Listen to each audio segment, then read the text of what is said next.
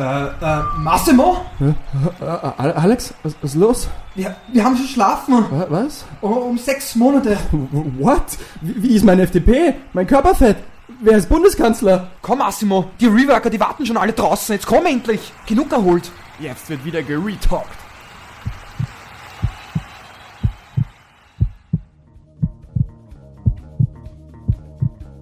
Retalk by Rework. Der wohl professionellste Podcast seit Erfindung der Elektrizität. Herzlich willkommen. In dieser kleinen Abstellkammer, die wir als unser Podcaststudio bezeichnen. Viele kennen sich nicht aus. Wir auch nicht. Willkommen zurück. Welcome back. Willkommen, Alex. Wie geht's dir? Danke. Wie geht's dir? Wie geht's dir? Wie geht's dir, Alex? Hallo Massimo, wie geht's dir? Schon lange nicht mehr gesehen? Hey, Alex, ja, äh, mir geht's gut. Und wie geht's dir? Sch- Schon wie du schon wieder denkst, ach, vergleichen, vergleichen, vergleichen. No pain, what gain? Drei Sätze, Alex! Drei Sätze! Rework Werkstatt Coach Gräber am Apparat. Wenn wir eine Sache können, dann ist es guten Kaffee trinken und gute Kekse essen. Der war so geil. Mit Rework kann's mir nur gut gehen. Ja, leg los, wenn du bereit bist.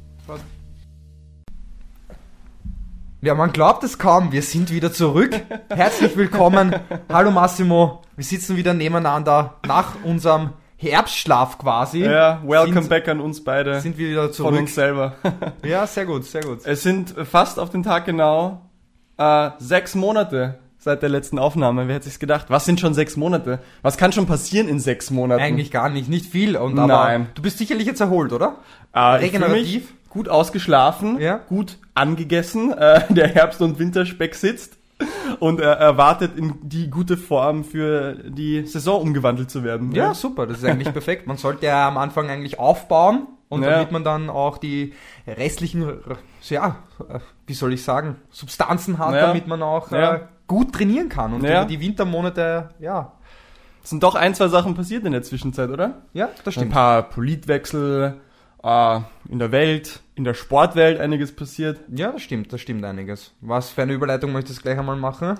Gute Frage. Womit willst du denn starten? Ich meine, gehen wir kurz auf die auf die Sportsachen ein, die passiert sind und auf die Orgen-Leute, die einfach Zeiten und Performance komplett auf den Kopf stellen. Ja, Alles, was wir Christian im Triathlon gewohnt sind. Blumenfeld Ja. ist da, glaube ich, ein Paradebeispiel. Ja. wo man wirklich äh, viel darüber nachdenken kann und auch muss, äh, was das für Leistungen sind, wenn man dann auch noch so Kommentare wie Norman Stadler, der natürlich auch äh, Weltmeister selbst war in Hawaii, müsste 2004, glaube ich, wenn ich mich richtig, er war sogar öfter, wurscht, ist jetzt nicht so wichtig, aber auf jeden Fall hat er dann noch gesagt, so, das ja, schauen wir mal, Bub, wie du die, die Langdistanz machst. Äh, das ist schon eine andere Welt. Man braucht da wirklich Erfahrung, wie ich das Ganze auch angehe. Ha. Man hat ja auch ein Beispiel gesehen, Genau. ähm, Alistair Brownlee, der es eben nicht verstanden hat, wie man eine Ja. Langdistanz angeht. Äh, Ja. Viel zu aggressiv von Anfang an.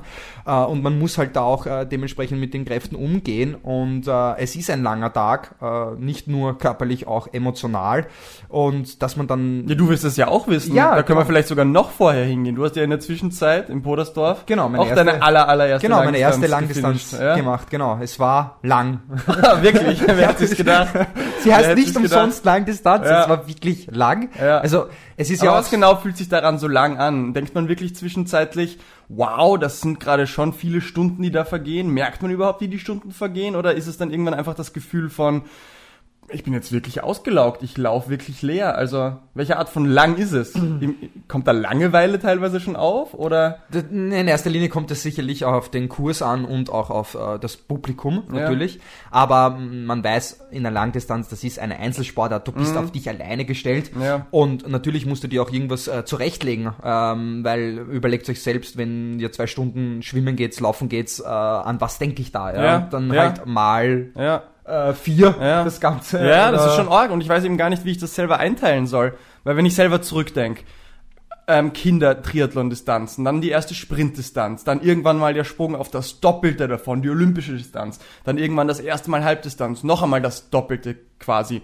Und ich habe mir jedes einzelne Mal gedacht, bist du deppert, das ist jetzt einfach nochmal doppelt so lang wie davor. An was werde ich denken? Das wird sich doch ewig zart anfühlen. Aber es ist eigentlich jedes Mal das gleiche gewesen. Man macht's dann einfach, man ist irgendwie im Prozess, im Tun Und dann vergeht's eh immer und man macht sich überhaupt keine Gedanken. Aber ich weiß nicht, wie das bei der Langdistanz eben ist. Mhm. Weil es einfach so viele Stunden sind, die da ins Land gehen und du von der Intensität halt noch einmal weiter unten bist. Mhm. Weil das hat ja dann nichts mehr mit irgendeiner Dauerschwelle, Dauerleistungsschwelle zu tun, wo du dich bewegst, Threshold oder knapp unter Threshold, sondern du bist ja irgendwo weiter unten. Das heißt, Äh, du kannst noch klar denken, im Gegensatz, wenn du eine olympische machst. Na schon, oder? Ja, na, definitiv. Weil selbst bei der ja. halben ist man dann oft hin und wieder mal ein bisschen an der, unter Anführungsstrichen, Grenze. Ja, das Aber bei der Langdistanz kann ich es mir gar nicht vorstellen. Ja, das stimmt, das stimmt. Aber es, es kommt einen lang vor. Ich habe schon viel trainiert in meinem Leben und Ja. nach 90 Kilometer Radfahren denkst du dir, okay, ich habe jetzt nochmal 90 Ja. Kilometer und dann muss ich nochmal 42 Ja. Kilometer laufen. Und wenn du das noch nie gemacht hast, ist das so eine absurde Erfahrung.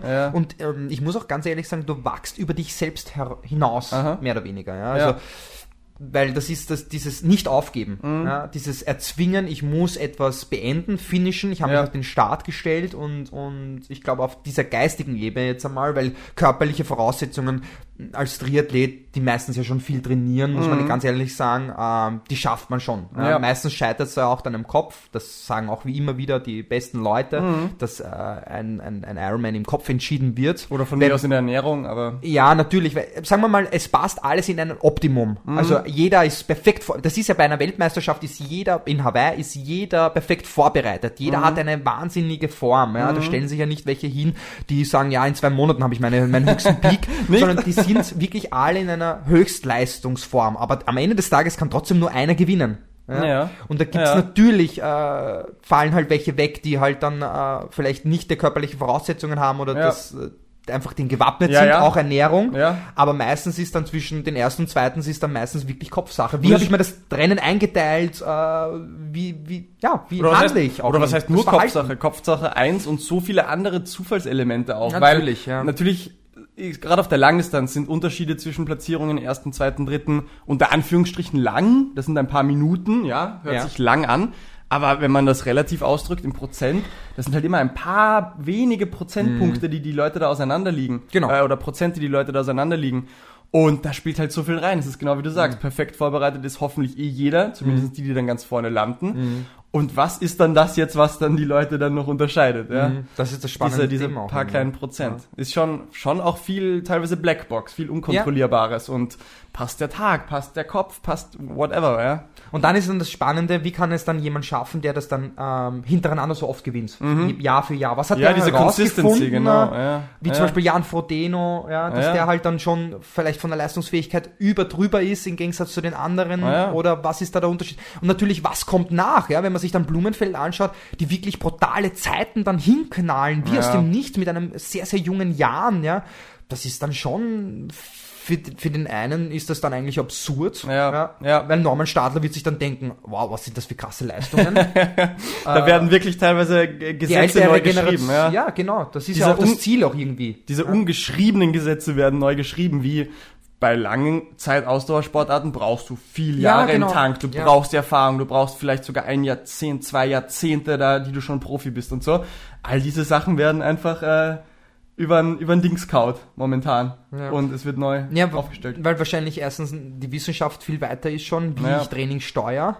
Und ich glaube auch, dass ähm, man herausgefunden hat, was kann man einem Menschen eigentlich äh, an Training zumuten. Man hat ja viel ausprobiert. Mhm. Ja. Und ich glaube auch, dass da die richtige Balance schon herausgefunden worden ist im Spitzenbereich. Mhm. Und deswegen ist auch schon, was kann ich einem 17-Jährigen zumuten, einem Ja. 16-Jährigen, wie auch immer. Mhm. was er trainieren kann. Und deswegen erreichen sie vielleicht ihren Peak, körperlichen Peak schon viel früher. Ja, ja. Und auch Zugang zum Sport wahrscheinlich ist ein Riesenthema. Im Sinne von, früher, ich meine, es ist ja immer Zufall, zu welchem Sport du kommst. Ja. Ich, ich bin Hausnummer ein, ein Bewegungstalent, ein Ausdauertalent. Welchen Sport mache ich jetzt? Was taugt mir in meiner Kindheit? Wie fördern mich meine Eltern? Ähm, kommt mal ein Coach auf mich drauf? Kommt mal ein Verbandschef auf mich drauf? Also komme ich überhaupt zu dem Sport, wo ich dann der ultimative Weltmeister werde? Und heute sind diese Screening-Mechanismen, Talent, Recognition, wie viele Leute kommen mit staatlichen Mitteln dazu, in irgendwelche Kader zu kommen, haben wir auch mehr Chancen und mehr Mhm. Möglichkeiten. Ne? Und dann werden halt solche Leute wie Eden und Blumenfeld rausgefiltert, die sonst vielleicht irgendwo geblieben wären, die gar nicht die Möglichkeit gehabt hätten. Ne? In Oder auch wollen. Im Oder? Endeffekt auch wollen. Das Oder musst du wollen. auch wirklich wollen. Ja. Mhm. Das ist ja auch das nächste Spannende. Aber ich glaube auch, äh, wenn wir dann in dieser Entwicklung schon drinnen sind, dass äh, eine zu frühe Spezialisierung man ja eigentlich grundsätzlich nicht will, weil man will, dass äh, die Körperausbildung sollte ja viel breit gefächerter sein. Oh ja, eigentlich. schwieriges Thema, oder? Aber wenn man sich dann zum Beispiel Blumenfeld anschaut, der schon ziemlich früh äh, mit Schwimmen, Radfahren, Ja. Laufen begonnen hat Ja, ja, und mit, mit, mit 13 schon unter 17 Minuten geschwommen ist oder mit 15, Mhm, ja, das ist dann schon äh, Ja. Wahnsinnsvoraussetzung Ich eigentlich. habe letztes. Mal wieder mit unserem äh, bisher einzigen Gast, dem Herrn Dr. Peter Leo, geredet, der jetzt übrigens inzwischen seinen Doktortitel hat. Vielleicht kommt er ja demnächst nochmal in unserem Podcast. Und äh, meine Frage an ihn war auch, ja, warum haben wir denn jetzt so junge Leute in Langzeitausdauersportarten, die einfach so, so verdammt gut sind? Und er hat auch gemeint, Talent Recognition, im Radsport haben wir das Gleiche. Und was er auch dann gemeint hat, aber wir züchten uns Fachidioten heran. Es ist eigentlich so wie in so vielen Aspekten Ja, der Welt. Wir haben stimmt, Leute, ja. die in dieser kleinen Nische ja. so absurd gut sind, wie noch nie jemand zuvor in der Geschichte der Menschheit war in dieser Sportart. Aber die sind dann halt auch nur in dem gut. Und dann haben wir den, den, die paradoxe Situation, dass unsere Profisportler heutzutage, die in ihrer jeweiligen Sportart lächerlich orge Leistungen erbringen, ansonsten vielleicht sich kaum, also unter Anführungsstrichen, sich kaum bewegen können, ja? Die eigentlich keine wirkliche Flexibilität, Agility haben. Jemanden, oder jemanden, über den du nicht sagen würdest, oh, das ist ein richtiger Allround-Athlet. Nein, es sind irgendwie zu einem gewissen Grad unter Anführungsstrichen Fachidioten. Aber sie sind so orge Fachidioten, dass sie diese absurden Leistungen erbringen können. Das stimmt. Ist zumindest eine Theorie, so Ja, ein ich, in den Raum glaub, gestellt. ja, ich glaube auch, dass das da einen richtigen Weg geht, weil es am Ende des Tages wird ja auch dann alles gemacht. Ja, also wahrscheinlich kann er sich nicht einmal mehr ein Butterbrot streichen. Ja, aber das ist jetzt nur eine Metapher. Ja, Ja, weil ja. Man ja in diese. Das ist ja das Problem in dieser Spezialisierung, dass wir uns dann eigentlich n- ja, nur noch in diese Richtung bewegen und alles drumherum müssen wir Opfer bringen. Ja. Das ist ja das, was auch äh, Ja, Erfolg dann auch irgendwie in Ja. einem Bereich zumindest Mhm. ähm, definiert wird. Ja, Es, es ist, wird ja auch echt nicht leichter, eben dadurch, dass Leute in allem, in allem werden Leute immer besser und auch junge Leute werden immer besser. Mein Dad äh, bringt oft ins Feld, wenn er auf Social Media ist und er ist ein begeisterter Musikhörer und Gitarrespieler und dann sieht er irgendwelche Ah. Stories von vierjährigen chinesischen Kindern, die auf der Gitarre oder am Klavier das Absurdeste abliefern, was man sich nur vorstellen kann. Mit, mit jüngsten Jahren. Und er persönlich sagt dann immer wieder, er ist fast schon demotiviert davon. Ein anderer sieht das vielleicht und denkt sich, wow, ich will das auch erreichen, aber ich kann mir schon vorstellen, dass manche Leute sich vielleicht aktiv oder unterbewusst denken, wow, wenn schon so junge Leute so insane gut sind, was mache ich dann überhaupt? Warum soll ich dann überhaupt noch was beginnen? Äh, ich kann mich da ja nicht mal annähernd damit messen. Also es ist einerseits schön, dass wir solche absurden Leistungen heutzutage sehen und für manche ist es vielleicht sehr motivierend. Ich kann mir sehr gut vorstellen, dass andere Leute davon fast schon demotiviert sind, weil sie sich irgendwie damit vergleichen innerlich. Dann wäre halt eine philosophische Frage, warum mache ich das? Warum vergleiche ich mich mit anderen, die halt so enorm weit weg sind von mir und das demotiviert mich dann im Endeffekt? Ja. Das wäre eine spannende Frage eigentlich. Warum, Aber das warum ist denke ich dann so? Ja, das ist halt, ja, das, ich habe dir eh schon mal erzählt, ähm, wenn zum Beispiel ein, ein Junge, der in einem Dorf gelebt hat vor, vor hundert von Jahren, dass er sich eigentlich immer äh, mit den Leuten, die im Dorf gelebt haben, sich verglichen hat, mehr Mhm. oder weniger, die halt älter waren und er war halt der, der Schönste in dem Dorf. Ja? Ja. Aber in der heutigen Zeit vergleichen wir uns mit so einer Range von Menschen, Ja. dass es schon absurd ist und wir ein ganz falsches Bild auch bekommen davon und das dann im Endeffekt vielleicht eben auch demotivierend sein kann, anstatt fördernd. Und an sich, sich mit jemandem, mit etwas anderem vergleichen, ergibt ja extrem viel Sinn. Wenn du zum Beispiel den Jungen vom Dorf früher ansprichst, der hat sich mit den anderen Leuten aus seinem Dorf verglichen, die eigentlich ein bisschen dasselbe Leben leben wie er, in denselben Umgebung aufwachsen wie er, mit denselben Dingen zu tun haben wie er. Und da ergibt ja Vergleichen Sinn, weil wenn jemand anderer dann erfolgreich ist, kann sich der denken, oha, es ist ja eigentlich alles gleich zwischen uns beiden, du hast mehr Erfolg, vielleicht sollte ich dich irgendwie nachahmen, um auch mehr Erfolg zu haben, verstehst du? Ja, ein Prozess. Man, man versucht dann einen Prozess zu Genau, aber das hat damals Sinn ergeben, weil, es, weil man sagen kann, okay, es sind ja die gleichen Umstände und wenn ich jetzt das gleiche mache wie du, schaffe ich es vielleicht auch. Aber heute, ich vergleiche mich mit einer Person am anderen Ende der Welt, die an einem anderen Land, in einer anderen Kultur lebt, mit anderen Eltern, mit anderen finanziellen Ressourcen etc. etc., dann ist der Vergleich wieder eher sinnlos, weil Ja, und das Alter. selbst ja wenn auch ich dir nachstrebe, es sind ja ganz andere Bedingungen, Ja, unter denen wir leben. schon. Wo Ja. macht der Vergleich da noch Sinn? Ja? Ja. und dann verstehe ich auch oder kann mir unter anderem gut vorstellen, warum Leute dann oft so kritisch sind gegenüber diesen absurden Leistungen, die wir heute haben. Weil manche Leute knien sich davon nieder und sagen Hochachtung und manche Leute fühlen sich fast schon angegriffen, kommt mir vor, wenn da jetzt Rekorde fallen, wenn da jetzt Weltleistungen erbracht werden.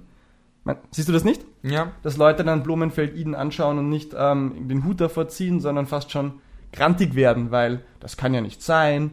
Das ist ja unmenschlich, da muss ja nachgeholfen werden, etc. Mhm. Das stimmt. Wobei das ich stimmt. natürlich glaub, keine das, Ahnung habe, Ja, was da natürlich, abgeht, aber das ist nicht die breite Masse, die halt dann so denkt. Ja, die breite Masse freut sich natürlich und, und Hm. es, ich glaube, vor allem, was es dann anspricht, sind dann vor allem äh, die nächste Generation, die sieht es ja auch als äh, Motivation, diesen Blumenfeld zum Beispiel und eifern den dann auch nach und versuchen schneller zu werden und wie auch immer. Und das Mhm. Ja. ist halt dann schon äh, sehr spannend. Das ist halt so eine Spirale mehr oder weniger, oder? Ja, ja. So ein Kreislauf, äh, der aber immer höhere Stufen erreicht. Ja, wohin wird's führen, Mann? Wohin wird's führen? Wir können an dieser Stelle den Vorhang lüften und ankündigen, Alexander Gref wird Christian Blumenfeld im Projekt Phoenix challengen und schauen, den Weltrekord zu brechen. Die sieben Stunden müssen fallen. Ja. Das ist auch so richtig lustig, dass du das gerade ansprichst, weil ich habe mir gerade ein, ein, ein, äh, vor kurzem einen Kommentar von Chris McCormack ähm, durchgelesen und er hat auch gemeint, damals haben ihn alle belächelt, ähm, warum gebitte der Blumenfeld, der, der 22, 23-Jährige, was willst von dem? Ne? Und weil wir auch bei dem Thema jetzt sind, sechs Monate ändern sich sehr, sehr viel und äh, er hat dann auch geschrieben, faszinierend, was sechs Monate äh, alles passieren Ja. kann. Er hat jetzt Olympiasieg, Ja. er hat Hawaii-Quali in der Tasche, er hat un weit unter acht Stunden gefinisht, einen neuen Weltrekord eigentlich aufgestellt, der aber dann doch irgendwie nicht anerkannt worden ist, was ich jetzt so mitbekommen habe. Wirklich? Äh, bin mir nicht ganz hundertprozentig sicher. Äh, irgendwas hat da nicht gepasst. Ähm, aber dann trotzdem war es dann eigentlich vorher, die Leute reden eigentlich, "Geh bitte, was willst du mit dem? Mhm. Und dann äh, Ja. erzielt Erfolge innerhalb Ja. von kürzester Zeit und auf Ja. einmal alle, okay, vielleicht ist äh, sieben Stunden eine Langdistanz zu finishen doch nicht mehr so unrealistisch und so weit weg. Es ist lustig, oder? Es ist genau dasselbe wie vor einigen Jahrzehnten mit der 4-Minuten-Meile, oder? Du Genau, kennst doch sicher die stimmt. Geschichte. Ja, na, Alle genau. haben gesagt, das ist menschlich unmöglich. Die 4-Minuten-Meile zu knacken, also unter 4 Minuten auf einer Meile, 1,6 Kilometer circa zu laufen, das geht einfach nicht. Und Leute sind gescheitert. Die haben es probiert und probiert und waren eine Sekunde drüber und eine halbe Sekunde drüber. Und dann kam, ich habe jetzt seinen Namen leider vergessen, aber der eine Orgeläufer, den man jetzt eigentlich kennen sollte, wurscht, der es halt geschafft hat, der dann die 4-Minuten-Meile geknackt hat. Und siehe da, noch im selben Jahr und in, in der Zeit darauf haben plötzlich alle möglichen guten Läufer die 4 Minuten geknackt. Und da merkt man, wie viel da die mentale Barriere ausmacht. Dieselben Läufer, die davor noch gescheitert und gescheitert sind, Roger Bannister, genau, danke Alex. Ähm, übrigens einer der Pioniere des Intervalltrainings, aber das ist ein Thema das- für einen anderen ja, Tag ja, vielleicht. Ja. Ähm, aber dadurch, dass er diese Barriere geknackt hat und in den Köpfen der Leute es Yes. klingelingeling gemacht hat, Yes. oha, es ist möglich, zack, dann ging's los, ja. Ja. Und ähm, das merkt man, ja, deswegen bin ich persönlich kein Fan von Expertenmeinungen, Triathlon-Magazine, Radsportmagazine, wo Experten gefragt werden und Predictions abgeben über die Zukunft. Wenn man sich das retrospektiv anschaut, sieht man nämlich oft, Expertenmeinung kannst du in den Kübel hauen. Manche haben zufällig recht, weil sie halt einfach zufällig recht hatten. Aber gefühlt haben 70, 80 Prozent von diesen Experten-Predictions überhaupt keinerlei Aussagekraft, ja. Weil- ja, aber es ist zumindest eine gute Annäherung, oder? ich weiß nicht. Es ist, es ist ich- wirklich schwierig. Ich habe das die Diskussion oft mit Leuten, aber man sieht, was sich alle denken, die Konsensusmeinung, kannst du in den Kübel hauen, weil dann kommt einer her, macht's erst recht anders und ja, Ja, aber er macht es ja dann nur dann deswegen anders, weil er davor dieses hatte, diesen, diese Meinung zum Beispiel. Weißt du, das kann ja auch als Motivation eigentlich dienen. natürlich kann es Weil das. zum Beispiel und die, die erste Meile unter, unter vier Minuten Mhm. ähm, war quasi unmenschlich, ja, und jeder hat gesagt, na, und, und dann gibt's halt so Visionäre oder äh, Andersdenkende, wie auch immer, und sagen, na, das will ich, Ja. ja, ich schaff das, ja, Ja. und glaubt an sich selbst so Ja. lange, bis es dann eben passiert. Ja. Und dann, das öffnet ja auch irgendwas am Ende Ja. des Tages. Bestes Beispiel, Eliud Kipchoge, unter zwei Stunden einen Marathon Ja. zu laufen. Ja. Alle haben gesagt, das ist unrealistisch. Es gibt ähm, äh, Diagramme mehr oder weniger oder Zeitspannen, die sagen, ja, 2050 ist das erst möglich und in Aha. Wirklichkeit war es jetzt eigentlich schon möglich. Ja. 2019. Ja, ja, absolut. Aber natürlich hat das auch wieder einen extremen Einfluss. War das wirklich nur menschliche Leistung, war der Schuh, wie auch immer. Das werden auch wieder viele Faktoren mit einspielen. Aber am Ende des Tages geht es ja darum, äh, Rekorde zu brechen und, und schneller besser zu werden. Darum geht es, ja. Es scheint ja, irgendwie. Im Leistungssport schon. Ja, es scheint, Leistungssport- es scheint scheint generell so. in uns Menschen drin zu stecken, dass wir immer mehr, weiter, höher, besser, schneller wollen. Äh, wir geben uns nicht mit dem zufrieden, was wir haben. Es muss immer weitergehen. Das stimmt, das, das ist der Mensch generell, dass er sich nicht mit etwas zufrieden gibt und äh, er schaukelt sich immer weiter, wenn er das hat, was er erreicht hat, egal in welchem Bereich, möchte er äh, wieder weiter. Das Mhm. ist, ja, ein Manager-Phänomen mehr oder weniger. Ja, es Syndrom. ist schwierig. Es ist schwierig. Können wir vielleicht nachher kurz drüber reden, wenn wir ein bisschen über das ganze Thema Neujahrsvorsätze beziehungsweise mal ein, ein bisschen einen Evidence-Based Ansatz zu Was sind denn jetzt wirklich gute Tipps, wenn man Ziele umsetzen will oder sich verändern will? Ein bisschen was dabei. Ähm, du, Ziele im nächsten Jahr? Irgendwelche? Ah ja, aus sportlicher Sicht schon ähm, endlich, endlich, endlich ähm, Klagenfurt ähm, einmal zu machen und zu finishen. Also Mhm. Ironman Klagenfurt, den verschiebe ich ja schon seit Ewigkeiten gefüllt, also zwei Jahren schon Mhm. mittlerweile. Ähm, Schon ein großes Ziel, hä? ja, So voll. Das ist wirklich, ähm, vor allem wenn man schon so oft dorthin fahrt, zuschaut, ähm, das einmal zu finishen. Ja. Und natürlich ähm, im Hinblick darauf würde ich mich sehr gerne ähm, für Hawaii qualifizieren, ja, 2022. Ja, glaubst du, das wird sich nochmal ganz anders für dich anfühlen, eine Langdistanz im Ironman-Rahmen zu machen? Weil man kann ja von der Marke jetzt halten, was man will, aber das ist halt schon dieses, dieses Die Königsklasse, Ding. ja, das stimmt schon. Ja, ich glaube auch, auch, ich glaube auch, dass ähm, ich kenne die Strecke wirklich auswendig, ähm, nicht nur am Rad, Laufen, Schwimmen, wie auch immer, Mhm. ähm, dass es schon auch äh, spirituell sicherlich mehr mehr in mir auslöst oder in Athleten, wenn sie da mit Massen am Start sind und es war ja Nicht, dass es die Massen woanders nicht auch gibt, aber ja, das sind schon andere Massen, also schon wirklich große Massen. Also ich meine, natürlich Challenge ähm, Rot Ja. ist auch ein Paradebeispiel, Ja. aber Ironman spricht halt schon viele, viele, viele, viele Freaks an, sagen wir mal so. Und, und Klagenfurt auch mit dem Ambiente dort, das ist schon richtig cool. ich verstehe dich, sehr, aber sehr es ist auch gespannt, einfach wahrscheinlich sehr viel davon dein subjektives oder das subjektive Empfinden von Menschen, wenn man damit aufwächst, mit diesem großen Namen Iron Man Ja, und der Iron Ja. War in Hawaii zwischen den Ja. Leuten, man verfolgt jedes Jahr dieses Rennen, das ist ja schon ein eigenes Mythos. Gefühl, ein Mythos, Ja. genau. Und dann ist es natürlich deine subjektive Empfindung davon. Nimmst einen Triathleten, der eigentlich keine Ahnung von Ironman hat, der einfach nur mal eine Langdistanz macht, dem wird's auch wurscht sein, wo er steht. Das ja? stimmt, Für ja. dich wird sicher was Besonderes sein. Das ja? stimmt, ja. Trainingstechnisch, machst du irgendwas anders, neu? Äh, den, den Ansatz der letzten Jahre, führst du den weiter? Ja, eigentlich Wie ist schon. dein Ansatz, ja? ja? Also Polarisiert? Ja, definitiv. Also schon pol polarisiert natürlich, ähm, aber jetzt äh, wirklich an der maximalen Sauerstoffaufnahme, wenn man jetzt einmal einen Parameter hernimmt, jetzt mal zu trainieren, wäre eher kontraproduktiv. Also jetzt nur als Booster. Äh, ähm, langfristig gesehen ist ja eben das Wichtigste in der Langdistanz, dass man sich ök ökonomisiert, dass du mehr Fette verbrennst als Kohlenhydrate bei höheren Wattzahlen, bei höherer Geschwindigkeit von kmh. Und da macht es dann halt wenig Sinn, dass du ähm, zum Beispiel viermal 1000 laufst oder fünfmal 1000. Ähm, natürlich, das schadet nie, das schadet nie. Ähm, aber man sieht auch, wie Blumenfeld oder Eton ähm, trainieren. Äh, die sind auch eigentlich relativ in einem Schwellenbereich, obwohl sie eigentlich auf Ja. der olympischen Distanz unterwegs sind. Was weil sie ja mehrere versucht- Gründe haben kann. naja, aber- natürlich, aber sie haben am Anfang versucht, eben ihre maximale Sauerstoffaufnahme so hoch zu schrauben oder anzutrainieren, wie es Ja. möglich ist. Ja, ähm, da haben sie dann erkannt, dass es eine Grenze gibt, dass Ja. sie da jetzt bei 90 gelangt sind und weitere Hit-Einheiten Ja, würden jetzt äh, nicht mehr bringen. So, was kann man jetzt noch tun, äh, um das Ganze zu ökonomisieren? Natürlich längere Intervalle mit geringerer Belastung und den Ja. Reiz öfter setzen. Mhm. Ja, so baut man ja auch einen Athleten quasi auf. Und ich habe, äh, ähm, sie sind gerade in Spanien ähm, am auf Höhentrainingslager und heute ist er auf der Bahn äh, sechs mal zwei Kilometer gelaufen im Zone 2 Tempobereich. Mhm, ja, Also das ja. ist schon, natürlich, sein Tempo und äh, Zone 2 Bereich ist so unter 3,30. Ja, das ja. ist auch sehr, sehr, sehr schnell, Ja. äh, grundsätzlich einmal. Ja. Ähm, aber von den Laktatwerten ist das sehr, sehr gering. Ja? Also das ist schon ein spannendes Thema eigentlich. Ja? Äh, Generell HIT-Training, also High-Intensity-Training im Ausdauersport. Wir, wir sagen ja oft im, im Volksmund so, ja, V2 Max-Training dazu.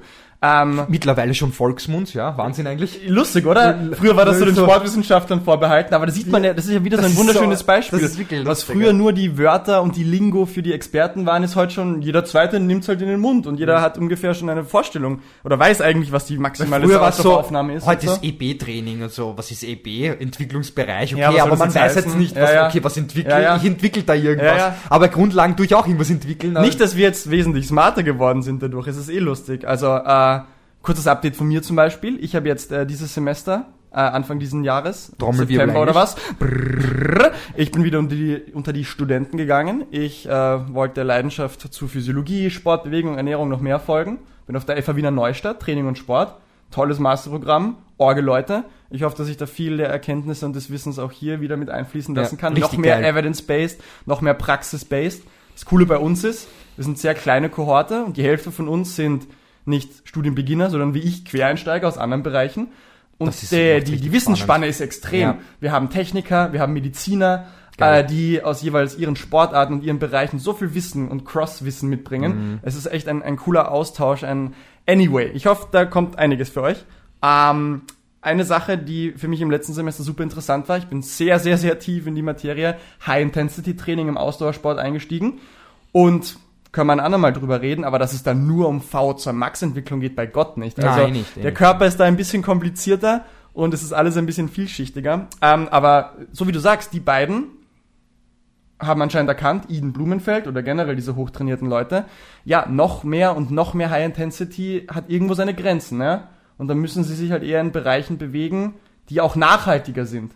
Was aber vor allem damit zusammenhängt, dass diese super harten Trainings einfach fordernd sind für den Körper, ja? Mhm, das das auch zerstört einfach viel. Und wenn du ohnehin schon so viele Stunden machst, musst du schauen, was ist nachhaltig am Ende des Tages? Was kann ich denn Woche ein, Woche aus wirklich durchführen, ohne auszubrennen, ne? Mhm, nicht nur auszubrennen, sondern auch zu sehr strukturell was zu ändern. Also äh, zerstören, meine ich eigentlich, muskulär. genau. Weil es ist logisch, wenn ich 4x1000 äh, renne, ähm, ist es äh, härter, als wenn ich 8x1000, natürlich muss ich das dann schon verschieben in einen gewissen Bereich und ich kann zum Beispiel den Schwellentraining, jetzt einmal zum Beispiel 10x1000, 8x1000, äh, kann ich öfter die Reize setzen, als wenn ich einmal 4x1000 äh, 4x1000 mache. Da brauche ich viel längere Ja. Stunden, um mich zu erholen. Das ist eben das Problem. Und wenn Ja. ich einmal schon an so einem Peak ähm, bin, wo ich eben äh, meine maximale Sauerstoffaufnahme auf einen Höhepunkt gebracht habe, Ja. schaue ich eigentlich nur noch, dass es eher haltende Maßnahmen sind und eher im anderen Bereich mich weiterentwickeln möchte. Ja. Wenn man jetzt wirklich sagt, okay, ähm, äh, es gibt jetzt nur Schwellenbereich, beziehungsweise ich möchte meine, meine Threshold Mhm. Ja. verbessern und ich möchte meine V2 Max verbessern. Ja. Natürlich ist es nicht so, weil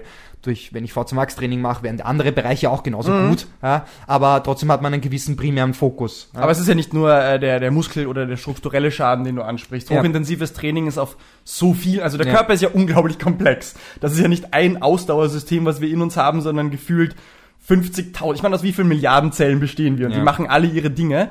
Und die Stresshormone sind wesentlich höher Ja. beim, beim hochintensiven Training. Dann der, der, und der strukturelle Schaden, wie du angesprochen hast. Äh, metabolische Vorgänge etc. Es ist ja, ähm, äh, es ist einfach sau stressig und die haben irgendwann für sich erkannt, naja, irgendwo muss ich Abstriche machen. Was interessant ist, und da würde es mich interessieren, was du eigentlich davon hältst, ich habe gehört, dass trotz allem, obwohl sie sehr schwellenbasiert trainieren, weil es sonst einfach auch zu viel und zu hart wäre, aber beim Schwimmen, was ich gehört habe, sind sie extrem hitbasiert unterwegs.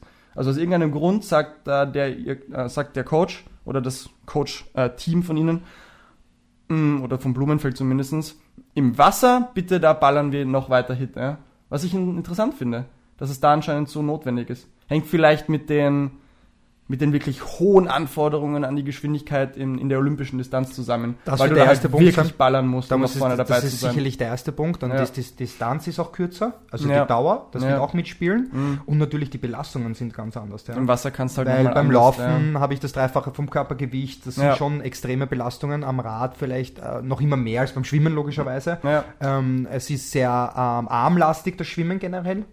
Also die wenigsten arbeiten eigentlich aus den Beinen. Natürlich Top-Schwimmer noch mehr. Mhm. Das ist eh klar. Aber der meiste Vortrieb kommt einfach aus den Armen. Und es ist eine ganz andere Belastung. Und Mhm. Ja. deswegen, äh, und wie gesagt, wir wissen ja, in kürzester Zeit erreichst du einfach sehr, sehr, viel äh, beim Schwimmen ähm, und höhere Geschwindigkeiten. Es ist, das Problem ist ja auch beim Schwimmen, das Perverse. Umso schneller ich schwimme, umso besser ist meine Wasserlage. Das ist ja wie Fliegen eigentlich mehr oder weniger. Und dadurch habe ich ja auch mehr Auftrieb. Und dadurch muss man ja auch das trainieren. Was das nächste dazu kommt, umso höher meine Geschwindigkeit, meine Armbewegung unter Wasser ist, wenn ich die wirkliche, richtige ähm, Relation habe zwischen der Bewegung des Armes und auch den, den Druckausübung mehr oder weniger, Ja. kann ich ja quasi eine Säule bilden und ich greife quasi das Wasser so an, es bildet sich eine Säule und kann mich nach vorschieben. Und das ist halt schwieriger natürlich, wenn ich nur locker schwimme. Und dieses, dieses Verhältnis immer schnell, langsam zu schwimmen, da muss man auch äh, ja. Ja. das antrainieren Ja. natürlich. Ja. Und das ist ein spannendes Thema eigentlich. Ja. Absolut. Ich habe persönlich so einen großen Respekt davor, wirklich sich beim Schwimmen signifikant zu verbessern, Mhm. weil ich einfach an mir merke, ich weiß nicht wie und wo und äh, wie ich das überhaupt angehen würde. Ja, das muss man dann Aber auch, das ist ja das, ähm, nicht ohne. diese vielen Kilometer, die du dann sammeln musst, dass du dieses Gefühl dann bekommst für das Wasser. Ja. Weil wir, wir sind in diesem Medium nicht aufgewachsen. Und das ist halt dann das Schwierige, weil ich, ich wirklich habe schon in meinem Leben sehr, sehr, sehr viel beobachtet, vor allem unter Wasser. Und der meiste, das meiste Problem beim Schwimmen ist einfach, dass sie nicht den Druck ausüben können, um Ja. einen Vortrieb zu erzeugen. Ja. Das heißt, geht's einmal unter Wasser, schaut einmal die Leute zu.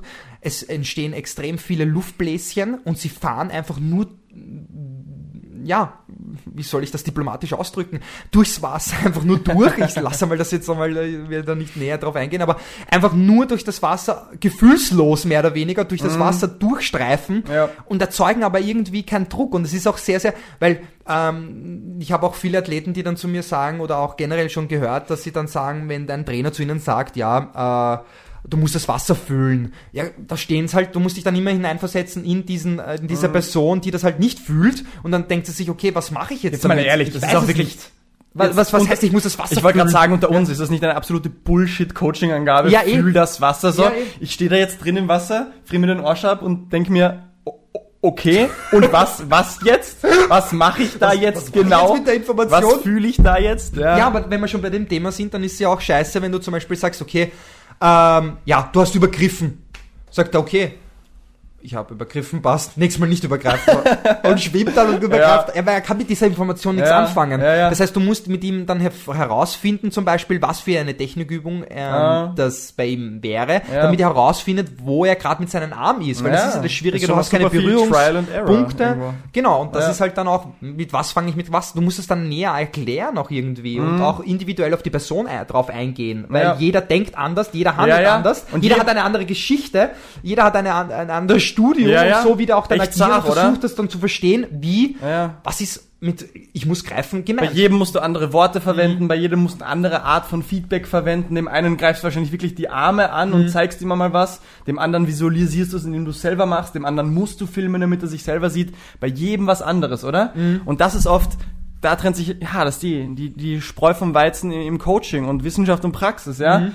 Wissenschaft, super cool, gute Grundlage, aber dann im echten Leben, ohne Brauchst der- du jemanden, der das dann ausprobiert? ja, und das kannst, glaube ich, wirklich Leuten nicht beibringen, ja. Da komme ich jetzt auch immer mehr und mehr drauf, auch jetzt im Rahmen von der Triathlon-Spezialtrainerausbildung, BSBA, bla bla bla, wo es ja doch, der, also Studium, theoretischer Ansatz, Trainerausbildung, praktischer Ansatz. Aber am Ende des Tages komme ich immer wieder drauf, diese richtigen Feingefühlsdinge, diese Kunst des Coachings, das kannst eigentlich nicht wirklich beibringen, ja. Nein, das Da kannst, kannst- du nicht aus dem Buch lesen. Da kannst den Leuten Theorie, ja, ja, da kannst den Leuten die Theorie mit auf den Weg geben und dann müssen sie es einfach mal machen, machen, machen. Und manche werden es cool umsetzen und manche werden es vielleicht ihr Lebtag nicht wirklich äh, Füllen. gut, gut rüberbringen, gute Coaches zu sein. Das glaube ich ehrlich. Ich Ja. glaube, manche Leute müssen sich da eingestehen, hm, ich bin besser woanders aufgehoben. Das stimmt. Vielleicht sogar ich selber, weil wenn ich uns beide vergleiche, du bist der Typ, den ich am Beckenrand sehe, wo die Leute während und nach dem Training an Spaß dabei haben und auch wirklich, also wenn ich meine Athleten zu dir schicke, ich immer wieder dieses Feedback höre, bist du deppert, da ist echt was weitergegangen. Und das höre ich nicht von, von allen Schwimmstunden mit, mit äh, wenn ich jetzt zum Beispiel so Schwimmgruppentrainings hernehme in der Stadthalle oder Schieß mich tot, wo halt so zehn Leute auf einer Bahn sind und dort eine Stunde Schwimmcoaching von irgendeinem Anbieter nehmen. Ich glaube nicht, dass da alle davon so profitieren, wie ich teilweise die Leute höre, wenn sie wirklich von dir individuell betreut wurden. Ne? Mhm. Ich glaube auch natürlich, was auch dazu kommt, dass es einfach authentisch ist. Ich glaube, das ist auch äh, ein sehr, sehr wichtiger Faktor. Mhm. Und ich merke selber, ich gehe selber noch ins Wasser und schwimme mal fünf Kilometer. Ja. Mhm. Und, und was ich halt dann merke, was du, dass die, die, die meisten Trainer, Schwimmtrainer dann eigentlich schon sehr, sehr weit weg sind von ihrer Materie. Ja. Im Wasser. Schon eigentlich, Das ist oder? schon faszinierend ja, ja. eigentlich, oder? Du musst schon, das klingt immer so abstrakt. Ich meine, ich bin auch- noch jung, aber Ja, ja, aber du hast schon einen Punkt, ähm, auf den ich selber lange Zeit nicht so viel Wert gelegt habe. Und das klingt manchmal so abstrakt und esoterisch, aber du musst schon wirklich das, was du vermitteln willst, auch selber leben und machen und dich wirklich damit auskennen und fühlen. Weil wie vermittelst du sonst an den anderen, wenn du nicht mitten in der Materie drin bist? Wie, wie vermittelst du sonst mit Worten oder Gesten, um was es da jetzt geht, ja? Vor allem, wenn es um eine Bewegung geht, wo du aktiv etwas tust, ja? Dass du da irgendwann einmal theoretisch eine Trainerausbildung gemacht hast und dann nach 20 Jahren nur noch am Becken, nur noch am Beckenrand stehst. Da gebe ich dir recht. Ich glaube, das ist vielleicht zu wenig am Ende des Tages, ja? Naja, aber ähm, ich glaube, man kann sich selber ein bisschen nicht auf die Schulter klopfen, aber ein bisschen Mitleid und Verständnis für sich selber haben, wenn es beim Schwimmen einfach schwieriger ist als bei anderen Sportarten. Unsere Arme sind auch einfach nicht so sehr dafür gemacht, diese Langzeitausdauerbelastungen zu machen wie unsere Beine, oder? Rein jetzt von unserer Physiologie her, unsere Beine Yes. sind einfach dafür gemacht, extrem lange sich zu bewegen, zu gehen, Kilometer über Kilometer zurückzulegen. Unsere Arme halt eher nicht so, ja. Ja, Arme Also- eigentlich nur schnellkräftige Belastungen. Ja. Braucht ja. nur, ich sage immer wieder, es beobachte sich selbst im Alltag, generell über, ein- Leben, Ja. dass du eigentlich nur schnellkräftige Belastungen machst, auf den Beinen stehst du eigentlich immer. Das ist schon einmal eine gewisse Mhm. Ja. Voraussetzung. Ja, ja, und wirklich, wenn man auch auf die Zellebene runtergeht, ohne es kompliziert zu machen, die Arme und was da passiert in den Muskelfasern, in den Zellen, braucht einfach so viel mehr Stunden, um wirklich so Ja. ausdauermäßig und lange zu, zu arbeiten, wie es dann Auch diese gewisse Umstrukturierung, die auch, lassen wir es einmal im Raum stehen, Ja. was auch immer möglich ist. Aber trotzdem ist klar, wenn ich viel äh, ausdauernde Belastung mit meinen Armen mache, äh, wird es eher Ja. mehr Typ 1 Fasern haben, aber das dauert halt wirklich Das dauert Stunden, Training, Stunden und, Training, äh, Training, Ich Training. bin mir wieder beim Thema des Trainierens, um zu trainieren, gell? Manchmal muss ich einfach viele Genau. Jahre und Stunden investieren, um dann überhaupt auf einem Niveau zu sein, wo ich noch mehr trainieren kann, Genau. um dann meine Ziele zu erreichen, ja? Faszinierend, oder? Das Das, ist ja immer so, so aufbauend, oder? Ja, Aber das ist ja absolut. mit Wissen auch so, oder? Wenn Ja. ich lerne. Ja, ja. Egal, ob das jetzt Training oder... Voll. Aber auf jeden Fall können wir uns im kommenden Jahr, in diesem Jahr, auf wirklich spannende Auseinandersetzungen, Wettkämpfe da im, im Triathlon-Zirkus freuen. Ja, definitiv, was, da, was da definitiv. also es haben sich schon auch einige äh, für HWF qualifiziert von meinen Athleten. Oha. Ähm, und ähm, wir werden in Hawaii sein. Also, Ja. Also kein- Refrag wird in Hawaii sein. Kein Disrespekt vor deinen Athleten. Ich habe jetzt ein bisschen so der, der Battle zwischen Frodeno und Blumenfeld so. Sanders gemeint. Aber umso besser, wenn wir auf der Amateur- und auf der Profischiene Weil wir haben ja heuer können, ja. zweimal Weltmeisterschaften, zwei Weltmeisterschaften. Einmal im, St. George im und dann- Mai, im Mai, Ist es Mai schon? ja, im Mai und äh, einmal im Oktober. Hoffentlich, Corona, hoffentlich, hoffentlich. Da steht einiges bevor, ja. Ja, und vielleicht können wir ja dann die Road to Hawaii Rework-mäßig begleiten und dann äh, uns final dort sehen. Ja, definitiv, hoffen wir. Ja. Ansonsten, das Jahr hat gestartet. Leute nehmen wahrscheinlich sogar sinnvollerweise oft äh, dieser, diesen markanten Zeitpunkt, um vielleicht in ihrem Leben ein bisschen was zu verändern, sich Ziele zu setzen, Dinge umzustrukturieren. Hast du irgendwas an Veränderung vor? Irgendwas, wo du sagst, hey, das ist ein, ein Vorsatz, irgendein, ich möchte gerne was verändern, ich habe Ziele. Ja, definitiv. Also sich weiterentwickeln, eh klar. Mhm. Ähm, das ist schon ein, ein sehr großes Ziel, ähm, einfach äh, besser zu werden und einfach zu lernen. Mhm. Ähm, das ist vor allem das große Ziel, glaube ich, für mich heuer Mhm. ähm, und so viele mögliche Erfahrungen zu sammeln Ja. ähm, und natürlich meinen Athleten helfen, dass sie ihre Ziele erreichen Mhm. und das ist das ist eigentlich so mein Vorsatz. Also ich habe jetzt nicht, das ist sehr oberflächlich natürlich, habe Ja. jetzt nicht so ein konkretes Ziel. Ja. Natürlich, ich muss ganz ehrlich sein, wenn ich mich für Hawaii qualifiziere, muss ich unter neun Stunden finishen. Das ist jetzt nicht so ohne, da muss man schon um einiges trainieren. Mhm. Schauen wir mal, unrealistisch ist es natürlich nicht, aber es ist sehr, sehr viel Arbeit. Ähm, schauen wir, ob es klappt. Ähm, Wäre wär cool. Ähm, aber so neun Stunden ankratzen, das wäre auf jeden Fall ein großes Ziel. Mhm. Ähm, ja, privat steht einiges an. Da steht wirklich einiges an. ähm, aber ja, wie schaut's bei dir aus? Was so deine Vorsätze sind? Oder ja, Ja. ich muss dabei, ich muss ganz ehrlich sagen, ich mache das eigentlich nicht mehr, dass ich mir so Mhm. jetzt da, äh, bevor das Jahr zu Ende geht am 31., dass ich sage, okay, das und das möchte ich durchziehen, Ja. sondern ich mache das eigentlich äh, unabhängig davon. Mhm. Also Ja. das, diese Ziele setze Da kann man ich mir generell, oder? Das wäre eigentlich langfristig äh, die beste Lösung. Naja, ist, ist die Frage, ist wirklich die Frage und es gibt keine klare Antwort. Man kann ja wirklich darüber streiten, ist Neujahrsvorsätze jetzt ein gutes Prinzip? Soll ich jetzt auf das neue Jahr warten, um was Neues zu starten? Kann ich nicht jeden Tag theoretisch mit meinen Zielen starten? Da gibt's viel äh, Untersuchungen dazu und es gibt ja definitiv die Fraktion, die sagt, weißt du was, wenn du extra auf das neue Jahr warten musst mit deinen Vorsätzen, ja, dann ist es dir wahrscheinlich einfach nicht wichtig genug und du solltest eigentlich jeden Tag damit starten. Kann man so auch nicht im Raum stehen lassen. Es gibt viele Umfragen, also Umfragestudien, wo kann man sich streiten, wie akkurat sind Umfragestudien, dennoch, dass ähm, so die Quote von Leuten, die ihre Neujahrsvorsätze umsetzen, doch deutlich über 50 Prozent ist. Was jetzt irgendwie komisch klingt, aber andererseits, viele Leute nehmen sich zu Neujahr im neuen Jahr was vor. Wenn die Hälfte davon das umsetzen kann, ist es schon mal per se nicht schlecht. Also stimmt, ich will niemanden ausreden zu Natürlich. sagen, sich ein, ein markantes äh, Landmark so gesehen zeitlich zu nehmen und damit zu starten, das ist schon okay.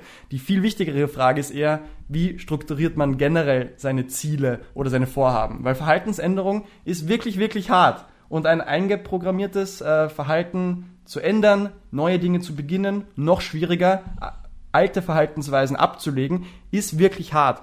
Und äh, es gibt so viele Theorien da draußen, was man da gut machen kann, was man vielleicht besser machen kann als davor. Und ich möchte zumindest auf ein bis zwei bis maximal drei Sachen eingehen, die ich als wirklich nennenswert äh, für mich und in der, in der Literatur identifiziert habe. Das erste wäre mal dieses Konzept von Smart Goals. Das ist eine Sache, die viele Leute immer mehr hören. Oh, also das Akronym SMART. Ein Ziel muss S sein, spezifisch. Du musst ganz klar sagen, worum es geht. M, measurable, es muss messbar sein. A ist dann, glaube ich, accurate, wobei man da schon sagen kann, okay, specific und accurate, wo ist jetzt genau der Unterschied? ähm, aber okay, es muss auch accurate, akkurat sein. Äh, R ist dann, glaube ich, ah, da gibt's immer verschiedenste. Das ist ja das Lustige. Die Abkürzungen von dem Smart Goal stehen immer für verschiedene Dinge auch. R ist dann irgendwie nicht relatable, aber lassen wir jetzt stehen. Und T, time specific. Es muss auf eine gewisse Zeit hingehen. Warum ich jetzt aber nicht genau auf Smart Goals eingehen will, ist die Sache, dass eigentlich die Grundlage, dass Smart Goals besser als andere sind, überhaupt nicht belegt ist, ja. Ganz, ganz ursprünglich kommen diese Smart Goals aus diesem, aus dem Business-Kontext von zum Beispiel so Consulting-Unternehmen, die irgendwann mal, die ja gern mit Abkürzungen etc. daherkommen. Aber eigentlich aus der Verhaltensökonomie, aus der Psychologie gibt es kaum gute Belege, dass Smart Goals jetzt besser als andere sind. Was man dann allein schon darin merkt, dass oft die, die Abkürzungen für verschiedene Worte stehen etc. Ja. Ähm, was wesentlich besser zu funktionieren scheint, als sich jetzt irgendwelche einzelnen Ziele zu nehmen und die müssen dann smart sein, ist es sich so eine sogenannte Zielpyramide, eine, eine Zielhierarchie aufzubauen, ja. Und das funktioniert folgendermaßen, dass es drei verschiedene Kategorien gibt. Es gibt das höchste Ziel, das Superordinate Ziel, das ist so das abstrakte, eigentlich sehr ungenaue Ziel, wie zum Beispiel, ich würde gern gesünder leben. Ich würde gern ein besserer Athlet sein. Ich würde gern ein liebevollerer Mensch zu meiner Familie sein. Eigentlich ein sehr abstraktes Ziel, aber am Ende vom Tag soll das das Höchste sein. Und dann gibt es die Zwischenziele und die untergeordneten Ziele. Die Zwischenziele sind dann schon konkreter. Da kann man auch das in genauen Zahlen etc. definieren. Ähm, sind dann aber quasi der, der Stepping Stone zu dem höchsten Ziel. Und dann die untersten Ziele sind wirklich die ganz konkreten Tag für Tag Ziele. Also wenn wir es jetzt ein bisschen konkreter machen, sagen wir, mein höchstes Ziel ist, ich würde jetzt gern gesünder sein in der Zukunft. Das ist mein höchstes Ziel und das kann ich gern auch genau so schwammig definieren. Was heißt das jetzt, gesünder zu sein? Ist erst einmal wurscht. Das ist mein höchstes Ziel, das gebe ich da oben an die Spitze der Pyramide. Und dann würde man sagen, was ist jetzt das Intermediary-Ziel? Was ist das Zwischenziel? Okay, was gehört denn dazu zum gesünder Leben? Das können ja viele Dinge sein. Weniger wiegen, wenn ich selber denke, ich wiege zu viel, mehr Sport machen, anders essen, gesünder essen, was immer das heißen soll. Also schon etwas konkretere Ziele, die alle zu meinem höchsten Ziel hinführen, ähm, aber die ich schon ein bisschen genauer bemessen kann. Und dann auf der untersten Ebene haben wir wirklich die Tag-für-Tagesziele. Also sagen wir jetzt wieder höchstes Ziel gesünder sein, Zwischenziel besser achtsamer essen und dann das unterste Ziel, ich will jeden Tag mindestens fünf Portionen Obst und Gemüse essen, jeden Tag mindestens drei Äpfel essen, ich will schauen, dass ich die Nachspeisen, die ich esse, auf nur noch vier Tage die Woche reduziere. Also wirklich sehr konkret und Tag für Tag umsetzbar. Und was man jetzt eben gesehen hat in der Research ist, dass wenn Leute nicht sich irgendwelche einzelnen Ziele definieren und die sind dann smart oder weiß Gott was, sondern sie bauen sich wirklich das, was sie für sich ändern wollen, in dieser Hierarchie auf. Oberstes Ziel, sehr abstrakt, aber dahin will ich, das, das soll sein. Mittelziel und unterstes Ziel. Wenn du so deine Pyramide der Ziele oder der Veränderung aufbaust, gibst du dir selber die besten Karten, um was umzusetzen. Weil einerseits hast du so diesen, diesen Nordstern, dem du nachstrebst, so hier ist mein, hier ist mein Ideal, was ich gerne hätte. Und die Zwischenziele und die untersten Ziele, die mich dahin bringen, ja, diese Goal-Hierarchie. Äh, das Schöne auch daran ist, dass man dann nicht an an einzelnen konkreten Zielen festhängt. Weil mein oberstes Ziel ist ja gesünder zu sein und mein Zwischenziel ist dann zum Beispiel die Ernährung. Und ich habe ja jetzt viele Methoden, um dahin zu kommen. Weil was man auch sieht, ist, wenn Leute sich einzelne Ziele setzen und die sind extrem konkret und sehr unflexibel und dann halten sie es einmal nicht ein, dass das sehr schnell demotiviert. Ja? Das sieht man immer und immer wieder. Ähm, wenn Leute es einfach nicht schaffen, ihre erklärten Ziele umzusetzen und sie haben keine Flexibilität, wie sie ihre Ziele strukturiert haben, dann hören sie einfach auf.